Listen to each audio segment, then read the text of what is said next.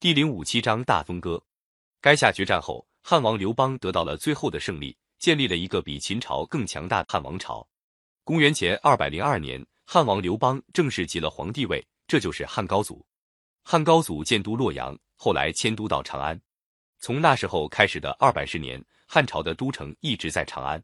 历史上把这个时期称为西汉，也叫前汉。汉高祖即位不久，在洛阳南宫开了一个庆功宴会。他对大臣们说：“咱们今天欢聚在一起，大家说话用不到顾忌。你们说说，我是怎么得天下的？项羽又是怎样失天下的？”大臣王陵等说：“皇上派将士打下城池，有封有赏，所以大家肯为皇上效劳。项羽对有功的和有才能的人猜疑、妒忌，打了胜仗，不记人家的功劳。”所以失去了天下。汉高祖笑了笑说：“你们只知其一，不知其二。要知道，成功失败全在用人。坐在帐委里定计划，算得准千里以外的胜利。这一点我不如张良。治理国家，安抚百姓，给前方运送军粮，这一点我比不上萧何。统领百万大军，开战就打胜仗，攻城就能拿下来，这一点我怎么也赶不上韩信。这三个人都是当代的豪杰，我能够重用他们。”这就是我得天下的原因。项羽连一个范增都不能用，所以被我灭了。大家都佩服汉高祖说的有道理。后来人们就把萧何、张良、韩信称作汉初三杰。在楚汉战争中，有些带兵的大将立过大功，汉高祖不得不封他们为王。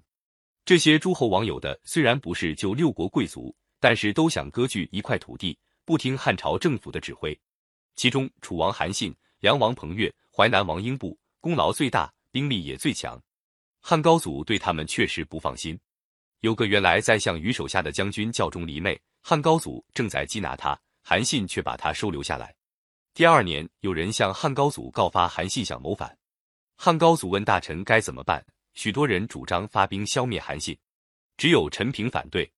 陈平说：“韩信的兵比咱们精，他手下的将军又比咱们强，用武力去对付他是很危险的。”后来，汉高祖采用了陈平的计策，假装巡视云梦泽，命令受封的王侯到陈地相见。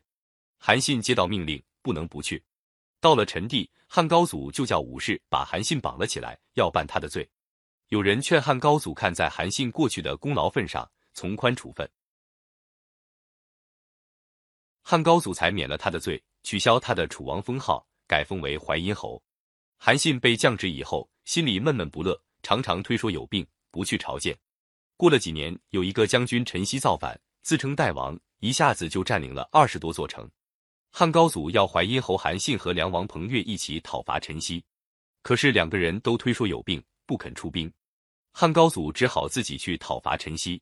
汉高祖带兵离开长安后，有人向吕后告发，说韩信和陈豨是同谋，他们还想里应外合，发动叛乱。吕后跟丞相萧何商量了一个计策。故意传出消息说陈曦已经被高祖抓到，要大臣们进关祝贺。韩信一进宫门就被预先埋伏好的武士拿住杀了。韩信被杀不到三月，汉高祖灭了陈豨，回到洛阳，又有彭越的手下人告发彭越谋反。汉高祖听到这个消息，派人把彭越逮住，下了监狱。后来因为没有查到彭越谋反的真凭实据，就把他罚作平民，迁送到蜀中去。彭越在到蜀中去的路上。正好遇到吕后，就向吕后哭诉他实在没有罪，苦苦央告吕后在汉高祖面前替他说句好话，让他回自己的老家。吕后一口答应，把彭越带回洛阳。吕后到了洛阳，对汉高祖说：“彭越是个壮士，把他送到蜀中，这不是放虎归山，自找麻烦吗？”